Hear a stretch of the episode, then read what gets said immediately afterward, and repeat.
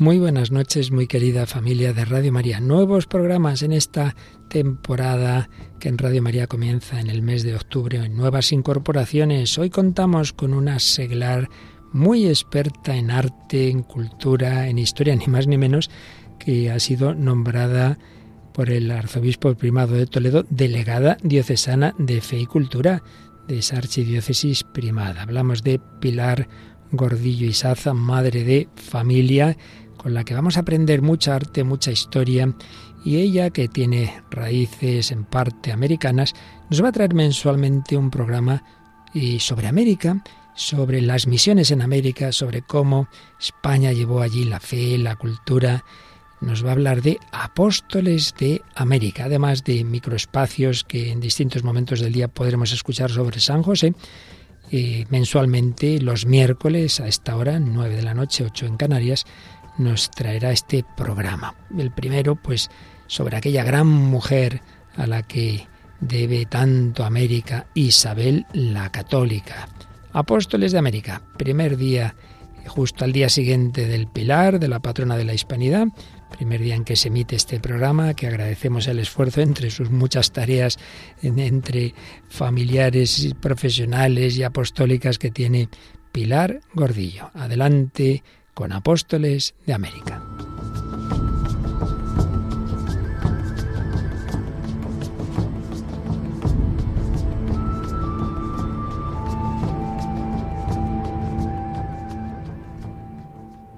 Un saludo muy cordial a todos los oyentes de Radio María en esta nueva singladura en la que vamos a ir viajando, descubriendo la aventura de la evangelización en América.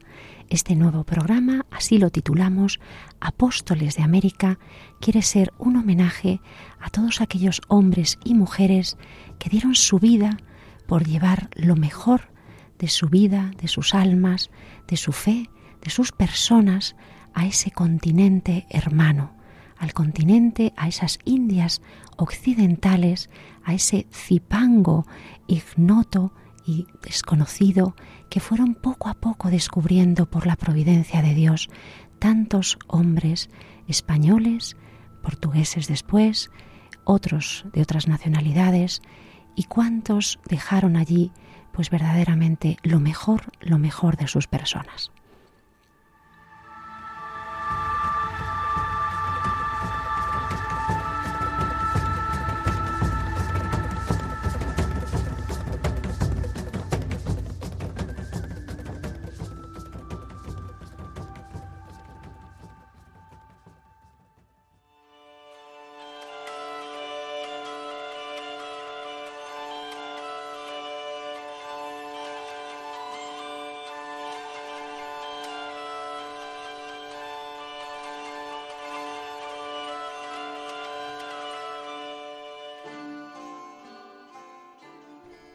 Como no podía ser de otra manera, en nuestro programa Apóstoles de América debemos empezar este largo viaje por el corazón de Castilla, por ese pequeño pueblo de Arévalo donde ha visto la luz la futura reina Isabel, la católica, nuestra primera gran apóstol de América.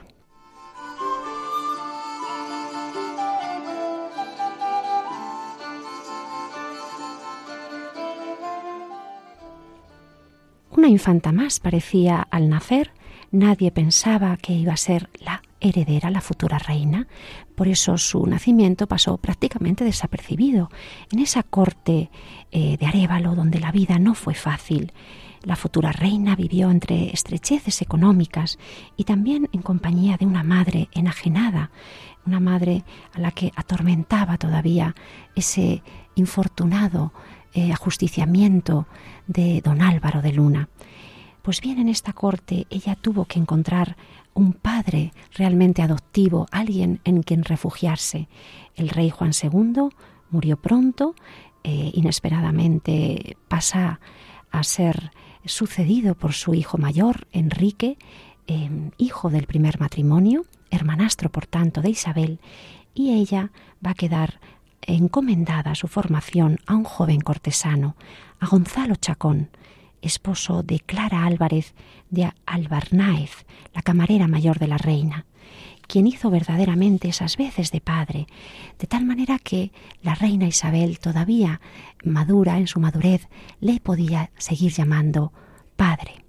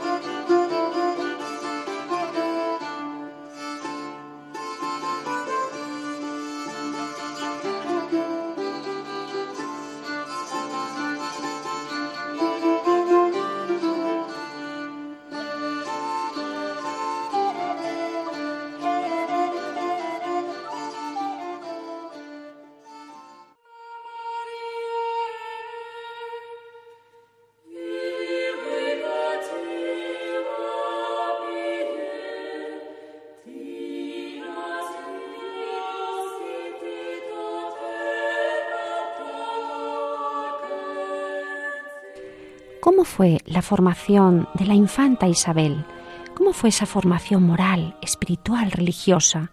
Tenemos noticia de que dos religiosos, el dominico Fray Lope de Barrientos y el prior del monasterio de Guadalupe, Gonzalo de Illescas, cumplieron allí su misión sembrando esa iniciación en la fe de la futura reina Isabel. Sin embargo, el fraile agustino Martín Alonso de Córdoba escribió para ella una obra clave, El Jardín de las Nobles Doncellas. Era un tratado pedagógico eh, escrito en 1469, clave para comprender ese espíritu que animó la, educación de esta joven Isabel. En él se insiste, cuando repasamos entre líneas, mm, de la natural, eh, la naturalidad que debe tener la mujer, vergonzosa, humilde, obsequiosa y evidentemente piadosa.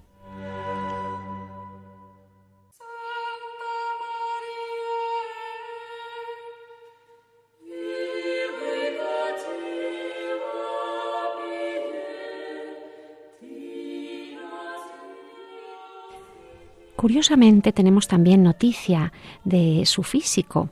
Alonso Flórez, en su crónica de los Reyes Católicos, la describe como un adolescente con sus ojos garzos, las pestañas largas, los dientes menudos y blancos, pero sobre todo destacaba ya de jovencita por su seriedad.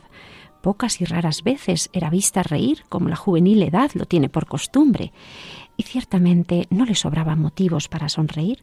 Eh, había intrigas cortesanas, querían que eh, la sobrina Juana la Beltraneja fuera realmente la heredera y las estrecheces económicas en las que vivió sobre todo, además, el dolor de la prematura muerte de su hermano Alfonso y la enfermedad mental de su madre, pues todo esto propiciaban un ambiente triste y de preocupación.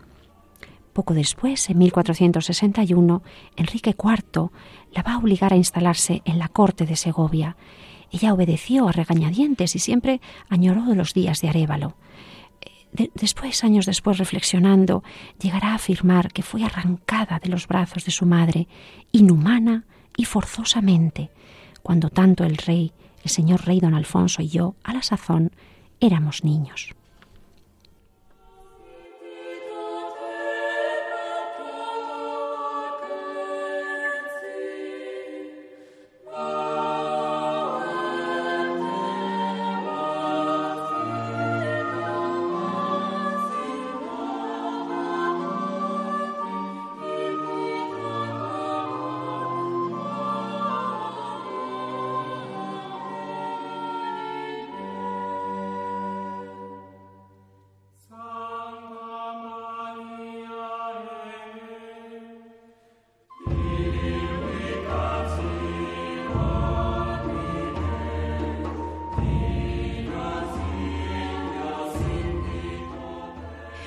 Vez en la corte con su hermano, hermanastro Enrique, se rodeó de cortesanos eh, que estaban más interesados en medrar que hacer de esta futura soberana una mujer capacitada intelectualmente. Pero ella después fue quien, advirtiendo sus carencias, buscó rodearse de los mejores maestros. Así afirma el humanista Lucio Marineo Sículo, quien cuando la conoció años después, escribió sobre ella y acerca de sus dotes intelectuales. Hablaba el lenguaje castellano elegantemente y con mucha gravedad. Aunque no sabía la lengua latina, holgaba en gran manera de oír oraciones y sermones latinos, porque le parecía cosa muy excelente la habla latina, bien pronunciada.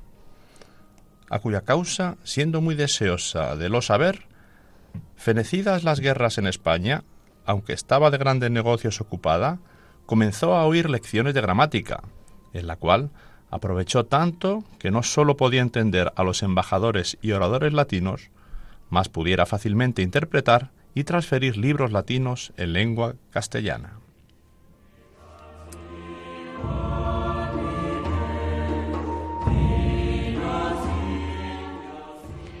De esta manera contemplamos cómo la reina tuvo un interés en formarse, intelectualmente y espiritualmente.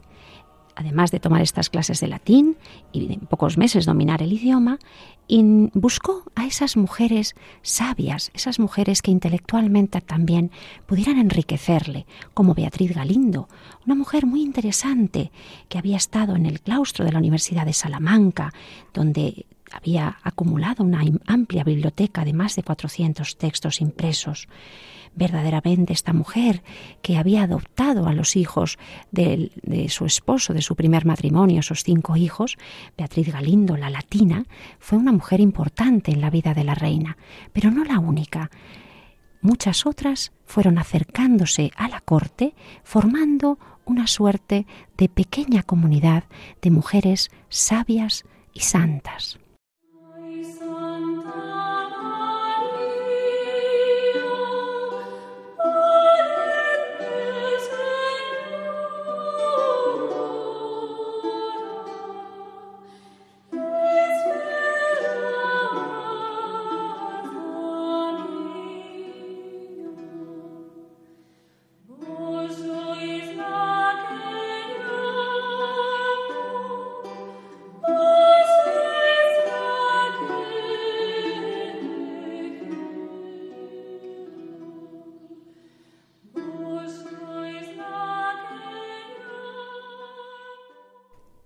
Entre las mujeres que acompañaron durante su vida a la reina Isabel estuvo Teresa Enríquez. Teresa Enríquez era prima hermana del rey Fernando y ella fue casada con Gutiérrez de Cárdenas, ese pajecillo del cardenal, mejor dicho, del arzobispo Carrillo, que nunca llegó a ser cardenal y por eso realmente guardó ese rencor a los reyes católicos durante toda su vida. Pues Gutiérrez de Cárdenas fue desposado con Teresa Enríquez para elevarlo a la nobleza, puesto que él era verdaderamente un hombre común, un hombre de a pie. Él fue enviado a Aragón para conocer a ese futuro candidato al matrimonio con Isabel. Sus cartas están pobladas de maravillosos adjetivos, las virtudes de ese joven príncipe Fernando, rey de Sicilia, que sin duda convencieron a Isabel a casarse con Fernando y con ningún otro.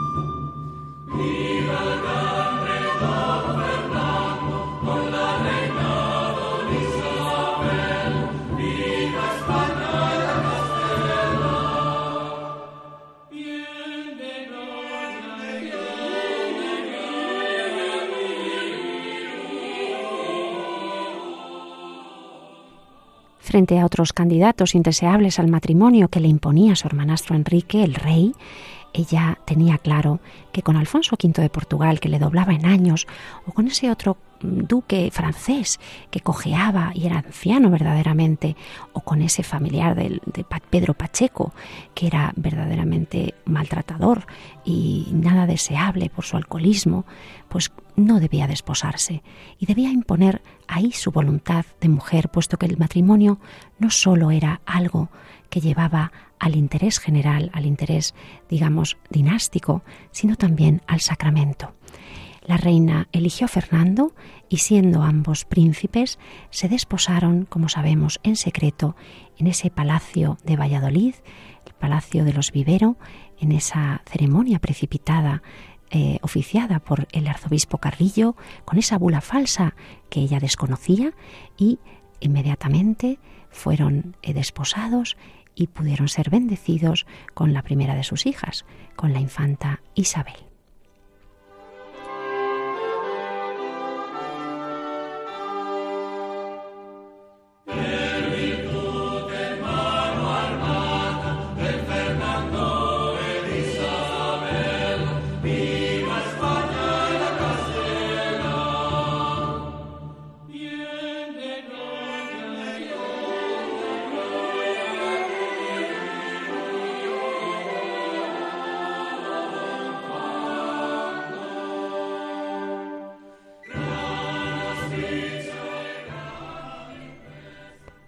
Pasarán años hasta que el Señor les vuelva a bendecir con otra criatura, esta vez un hijo varón.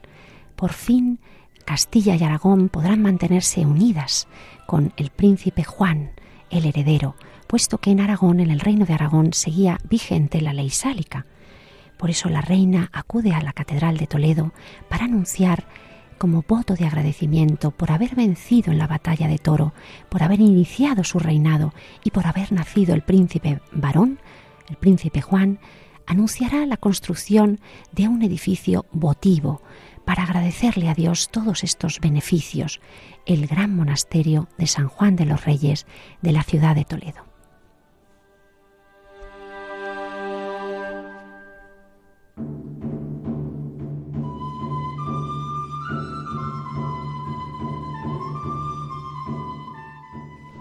Teresa Enríquez seguía a su lado y el día de la boda del príncipe Juan, cuando volvía la cabalgata de en Burgos de jóvenes que se habían criado con el príncipe Juan, entre otros su hijo Alonso, tenemos la tristísima noticia de que el caballo se encabritó y cayó sobre el muchacho, rompiéndole varias de sus costillas y haciéndole agonizar durante cuatro horas en brazos de su madre, doña Teresa Enríquez, quien le consolaba, quien le confortaba, quien le ayudaba a bien morir, quien se desgarraba como buena madre. Este acontecimiento luctuoso que tiñó la fiesta de la boda del príncipe Juan fue decisivo para que la reina Isabel, cuando nueve meses después va a sufrir una de las grandes pruebas de su vida, tenga la ayuda y el aliento, el sostén de su gran amiga Teresa Enríquez.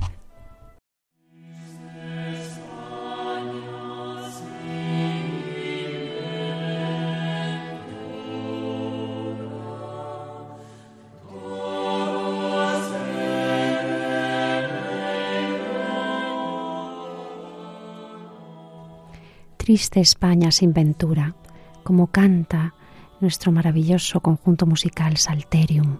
Y es que España se tiñó de luto cuando a los nueve meses de su boda el príncipe Juan, mi ángel, así lo llamaba la reina, va a sufrir la terrible enfermedad mortal de la tuberculosis.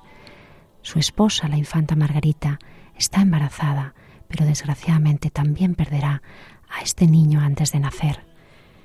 Los reyes que estaban en ese momento en la frontera portuguesa con el desposorio de la primogénita Isabel van a despedirse precipitadamente y Fernando se pondrá a caballo, a uña de caballo, como dicen los documentos, en unas jornadas imposibles para llegar al lecho mortal de su hijo y poder despedirse antes de partir de esta vida.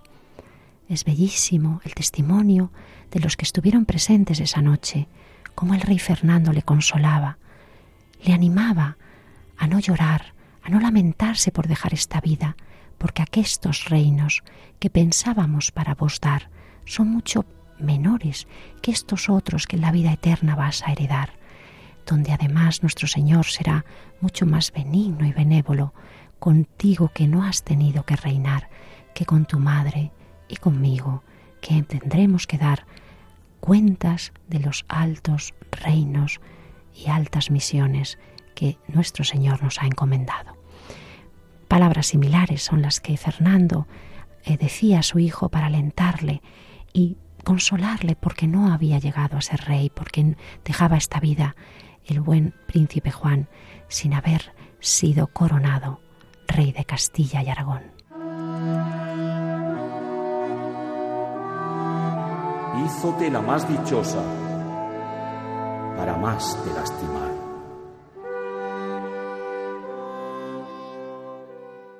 Iban pasando los años del reinado y el talento político junto con la alta misión que debe cumplir eh, de cara a Dios, hace que la reina vaya superando los mayores obstáculos y vaya reinando de una manera desconocida hasta entonces. En palabras del embajador de la República de Florencia, Francisco Guicciardini, en España él estuvo en 1512 y escribió una obra Mm, titulada Relaciones de España, va a darnos uno de esos primeros testimonios contemporáneos del impacto que causó la personalidad de la reina Isabel.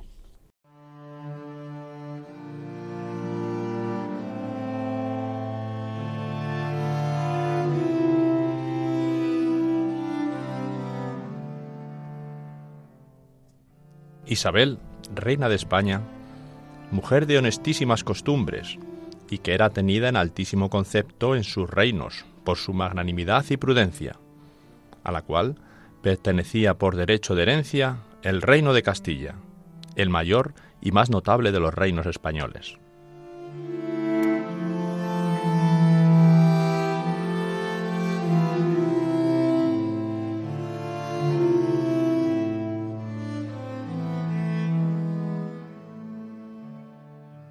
Cuando conquistan Granada los reyes después de diez años de inmensos sacrificios, la alegría, el gozo profundo es realmente indescriptible. Granada, esa ciudad que la tengo en más que a mi vida, decía la reina.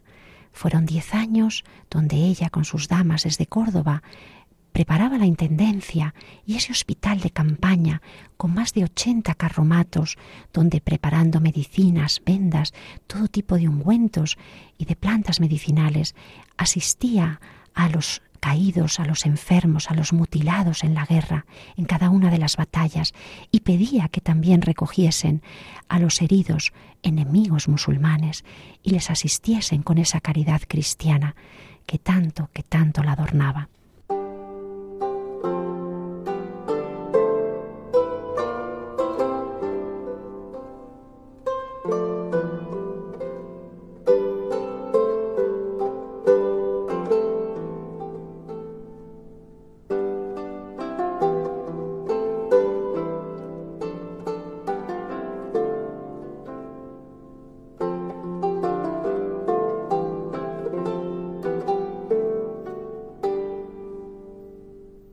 Podemos imaginar las lágrimas vertidas esa mañana cuando llegaron a celebrar la primera misa en ese palacio nazarí de la Alhambra de Granada. Los caballeros no daban crédito, se abrazaban. Realmente era el sueño cumplido de ocho siglos de presencia musulmana finalizada, el sueño de la unidad del territorio vivido desde ya la España visigoda. El rey con con sus tropas, había estado en primera línea, tomando decisiones, combatiendo en persona, y la reina garantizando todos esos recursos de armas y de víveres, y también asistiendo en algunos asedios para sostener a las tropas, estimular los ánimos y alentar a los combatientes. Es curioso y es conocido el sentir del pueblo castellano, algo que recoge otro testigo de la época, el embajador de la República de Venecia, cuando llega a Madrid, Andrea Navallero, y en su libro Viaggio in España et in Francia, va a darnos el testimonio de la presencia de la reina siempre junto a su Alteza, el rey don Fernando.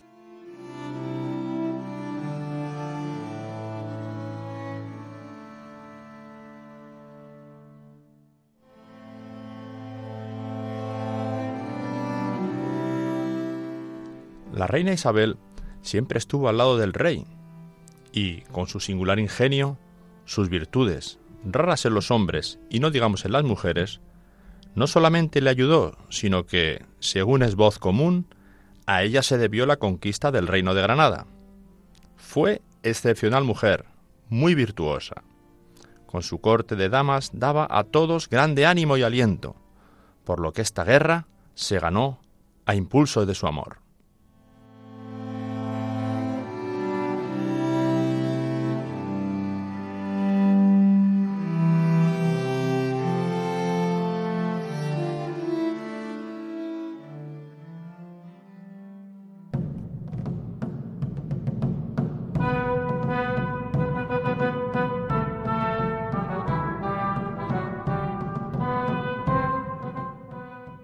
Llegado al momento cumbre del reinado de los reyes católicos, 1492, 2 de enero, conquista de Granada, el gran acontecimiento de la época. Pero ¿qué ha pasado para que un desconocido, Cristóbal Colón, haya llegado a la vida de los reyes, haya hecho una propuesta absolutamente fantástica, atrevida, completamente nueva, singular, nunca oída hasta entonces? Teníamos a los reyes muy ocupados durante la Guerra de Granada. Colón no era la primera vez que intentaba el sí de estos monarcas. Ya desde 1483 había llegado al convento de la Rábida. Realmente era el centro de la atención religiosa para toda esa zona del Atlántico. Le acompañaba su hijo Diego, un niño. De la mano acudió a ese precioso convento franciscano. Qué importantes los franciscanos en toda esta aventura americana. Está convencido este Cristóbal Colón, tan desconocido, tan misterioso, a quien le atribuye su nacionalidad tantos lugares mm, cercanos, por supuesto, Génova, el genovés, así le llamaban los reyes, pero también Mallorca, Portugal, en fin, tantas cosas hemos oído acerca del origen de Colón. Siempre personaje quedará para el misterio. Bueno, pues está convencido de llegar a las costas de Japón y de China, navegando al oeste, al norte del paralelo de Bojador, y así se lo va a transmitir a esos frailes franciscanos. Hay muchas esperanzas para expandir la cristiandad. Los frailes se convencen y se ofrecen a educar al niño Diego, que va a permanecer ahí en su compañía mientras su padre inicia esa andadura hacia el norte, hacia los destinos donde se encuentran los reyes en esa corte itinerante, siete largos años para llegar a esta fecha de las capitulaciones de Santa Fe, también en 1492.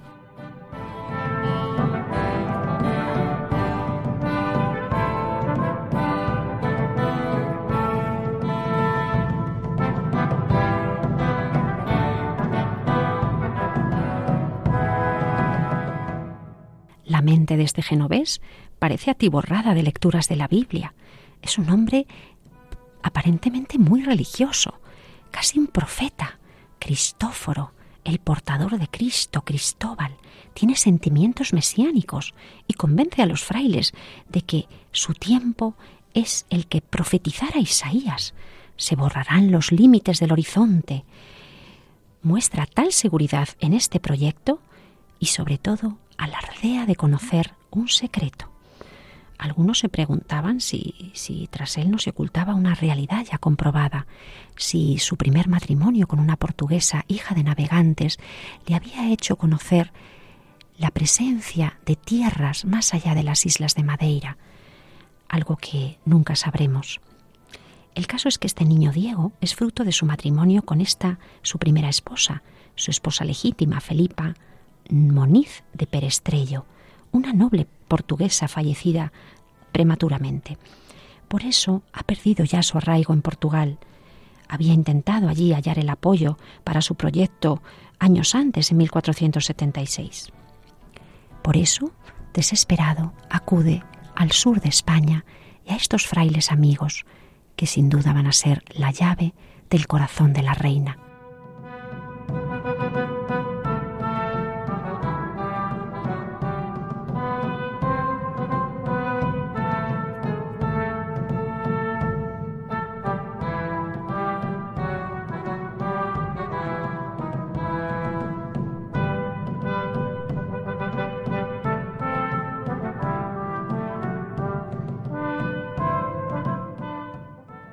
Reina se encontró con un hombre de personalidad contrastada. Creía en leyendas, un aventurero, duro, astuto negociador, hablaba italiano con un acento genovés. Dicen algunos que era descendiente de un tintorero genovés, pero él guardaba celosamente el secreto de su origen y así ha provocado esas fantásticas elucubraciones de los historiadores posteriores.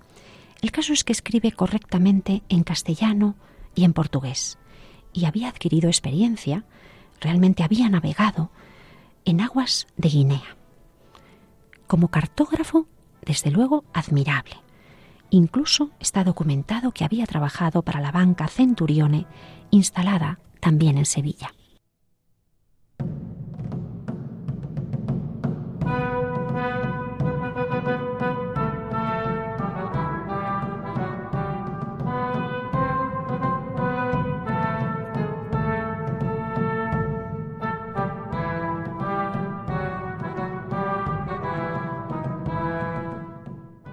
Otro hombre clave en el mosaico de nuestra presentación de este programa será Fray Juan Pérez, ese franciscano, prior del convento de la Rábida y antiguo confesor y amigo personal de la reina Isabel. Sin duda él insistió una y otra vez a su Alteza para que fuera escuchado. Le puso en contacto primeramente con los duques de Medina Sidonia y de Medina Celi, y ambos concluyeron que esta empresa desde luego excedía de sus posibilidades. De hecho, don Luis de la Cerda, el duque de Medinaceli, se mostró interesado y acogió a Colón durante dos años, pero tampoco pudo asumir su empresa bajo ningún concepto. Entonces viajó a Córdoba para encontrarse con Alonso de Quintanilla, que era administrador de los fondos de la Hermandad y principal responsable de la conquista de Gran Canaria, un experto financiero. Llegó a una conclusión muy práctica aunque haya muchas dificultades. Y cualquiera que sea el resultado obtenido, merece la pena la exploración del océano al norte de Bojador, al menos para no dejar a Portugal sola en esta tarea. A los reyes Quintanilla escribió recomendando invertir lo necesario para el viaje, conteniendo los gastos, sin demasías, sin pretender una expedición desmesurada, de tal forma que la deseada recepción de los Reyes por Colón va a producirse en Alcalá de Henares el 20 de enero de 1486.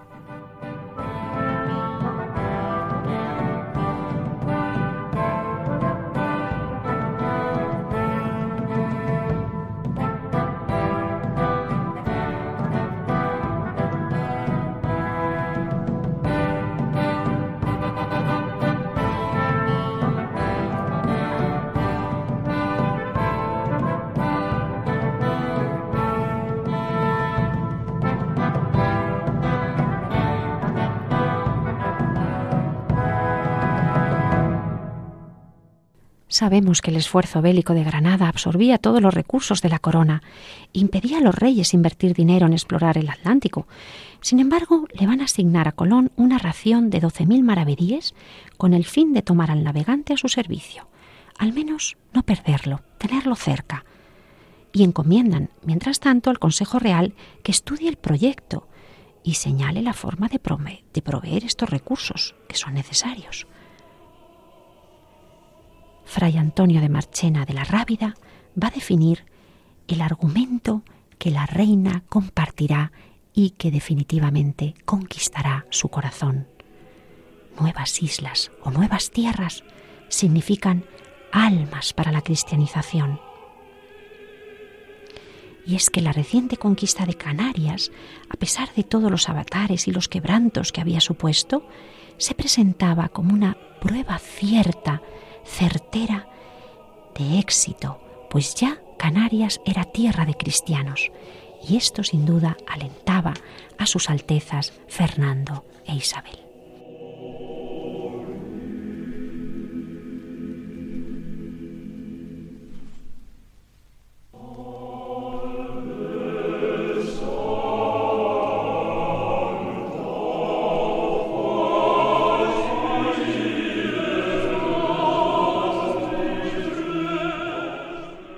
Y es que la reina Isabel era una mujer verdaderamente de fe, de gran fortaleza y de enorme piedad.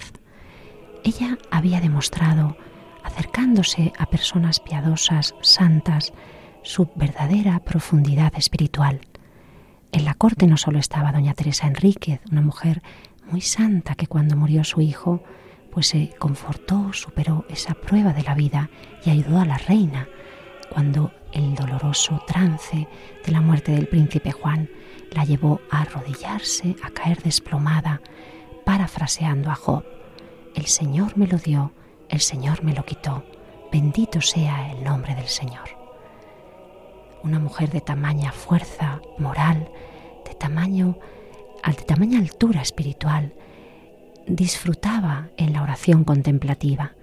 Tenemos noticia de que cuando encarga la custodia al platero catalán Jaume Almeric, decía que su diezmo para Dios no eran sus limosnas, no le costaba a la reina dar millones y millones en limosnas, como nos ha quedado consignado por las, eh, bueno, los documentos del tesorero Ruy Gómez.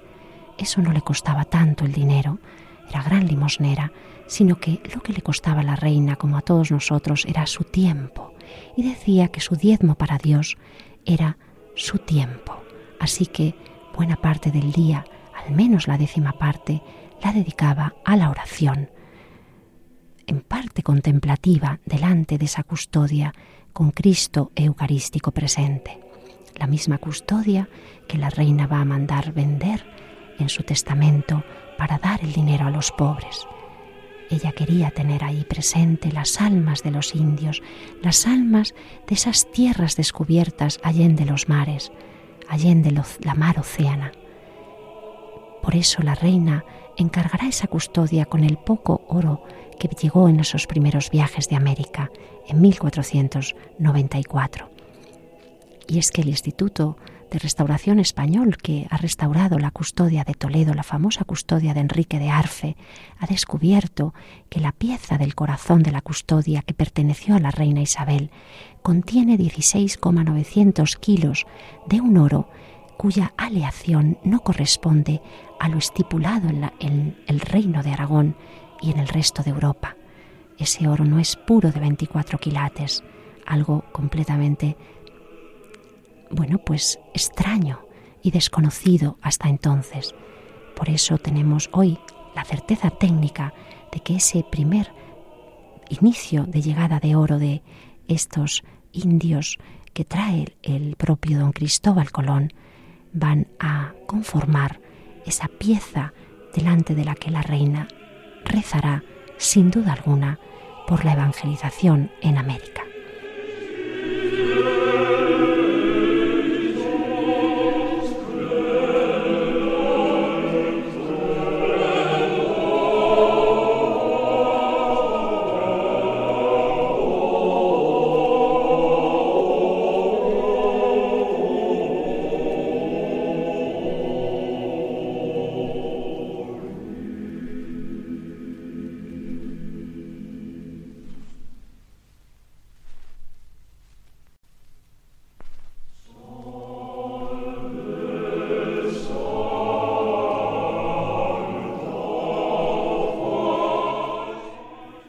Es el alma de Isabel. Realmente en este primer programa de Apóstoles de América dedicado a nuestra gran reina, la primera gran apóstol, que como María Magdalena fue primicia de los apóstoles, primicia de la resurrección, fue la mirófora, la que llevaba los perfumes esa mañana del domingo de resurrección y fue la gran servidora del anuncio al resto de los hombres. Así, Isabel fue en primicia la que intuyó con ese perfume de la evangelización y llevó al resto de los hombres, convenció a su esposo, el rey don Fernando, y al resto de la corte para apoyar económicamente, diríamos socialmente, este proyecto descabellado y atrevido y por supuesto aventurado y arriesgado. Por eso la reina es la primera apóstol de América. Por eso nos vamos a detener y a recrear en escuchar entre líneas su propio testamento, que es el gran documento que nos habla de sí misma, donde vierte su alma, donde ante la muerte, en sus últimos pasos en esta vida, ella se deja escrutar por nuestro Señor y muestra su devoción, su amor, sus santos favoritos, sus miedos ante el diablo Satanás que la intentará tragar y sus anhelos, deseos, inquietudes antes de morir, de dejar a sus súbditos un reino pacificado, asegurado en la sucesión y con el bienestar tanto a los chicos como a los grandes. Por supuesto, América estará en su testamento, en ese códice testamentario en Medina del Campo, 12 de octubre, fecha de la hispanidad, donde la reina dicta a su secretario Gaspar de Griccio sus últimas voluntades.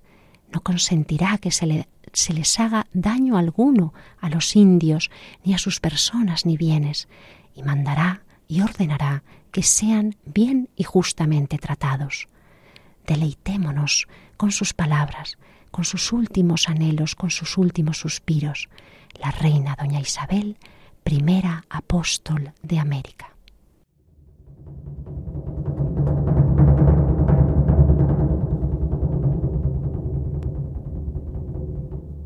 Yo, doña Isabel, reina, estoy preparada para morir.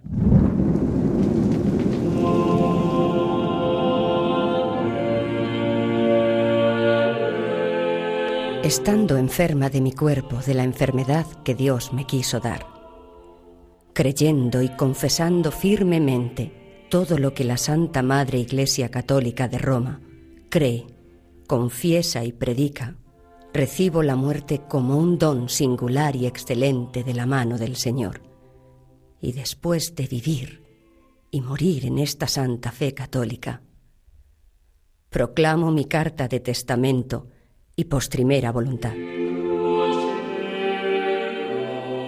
Me encomiendo en manos de nuestro Señor Jesucristo y de su eterno Padre, al cual confieso y reconozco que me debo toda por los muchos e inmensos beneficios, generales y particulares, que yo, indigna y pecadora, he recibido, los cuales sé que no basta mi flaca fuerza para agradecerlos, ni como el menor de ellos merece.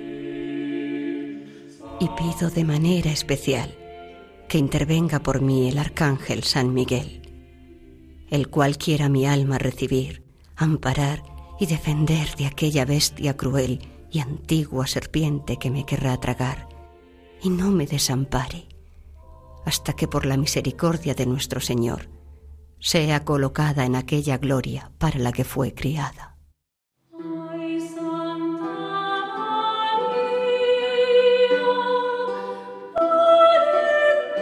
Quiero y mando que mi cuerpo sea sepultado en el monasterio de San Francisco que está en la Alhambra de la ciudad de Granada, vestida con el hábito del bienaventurado San Francisco, en una sepultura baja que no tenga bulto alguno, salvo una losa baja en el suelo, llana, con sus letras esculpidas en ella. Quiero y mando que ninguno vista luto por mí, y que las exequias que se hicieran por mí se hagan llanamente y sin demasías. Mando que se dé limosna para casar doncellas jóvenes, y para que otras puedan entrar en religión. Que sean vestidos doscientos pobres y que se rediman doscientos cautivos que estuvieran en poder de infieles.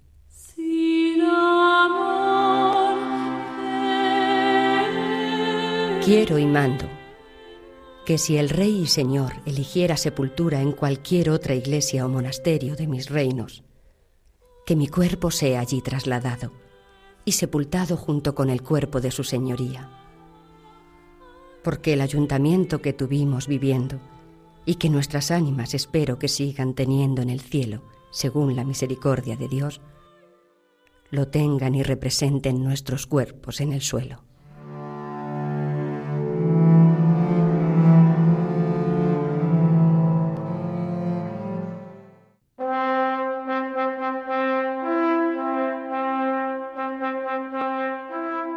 Cuando nos fueron concedidas por la Santa Fe Apostólica las islas y tierra firme del mar océano, descubiertas y por descubrir, nuestra principal intención fue convertir a nuestra Santa Fe católica y enviar clérigos y otras personas doctas y temerosas de Dios para instruir a los vecinos y moradores de ellas y enseñarles buenas costumbres, poniendo en ello la diligencia de vida.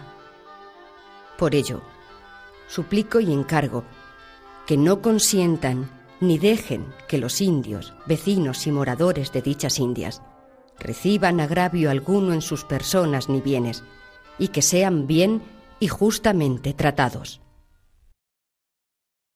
Mando que este, mi testamento original, sea puesto en el monasterio de Guadalupe, para que cualquier persona pudiera verlo cuando fuera menester, y antes de que allí se lleve, se hagan dos copias de él, y que uno de ellos se ponga en el monasterio de Santa Isabel de la Alhambra de Granada, donde mi cuerpo ha de ser sepultado, y otro en la iglesia catedral de Toledo, para que allí lo puedan ver todos los que de él quieran sacar provecho. Yo, la reina.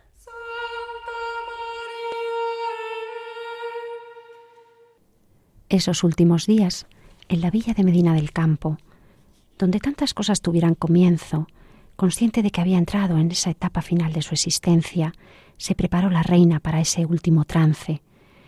Allí, en la pequeña casa junto a la Plaza Mayor, se ejecutaron las obras a toda prisa, abriendo ventanas para que entrara aire fresco de las vecinas huertas y jardines. Los testigos de esos últimos días, como Pedro Mártir de Anglería, escribían lamentándose con el alma desgarrada, temiendo la terrible pérdida que se aproximaba.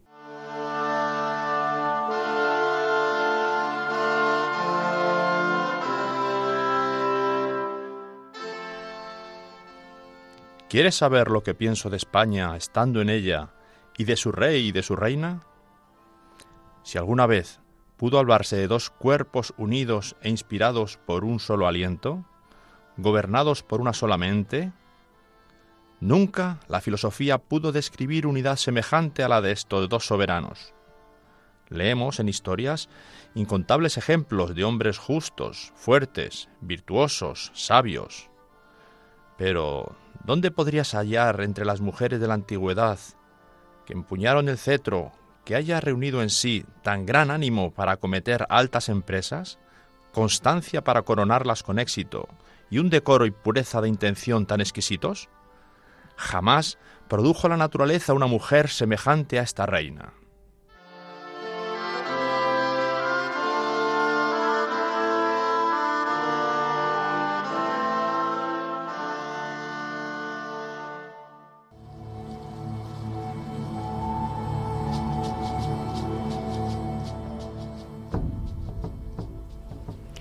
Con tristeza nos despedimos de nuestra queridísima reina doña Isabel, primera apóstol de América, y les emplazamos al mes que viene a nuestro próximo programa, recibiendo con agrado sus dudas, cuestiones, eh, opiniones en el correo que les facilitamos, apóstoles de América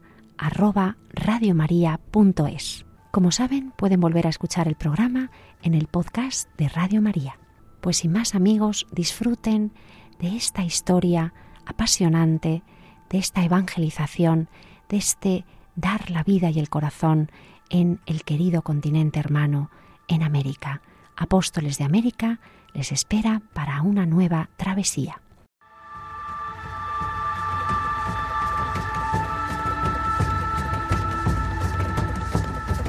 Apóstoles de América con Pilar Gordillo.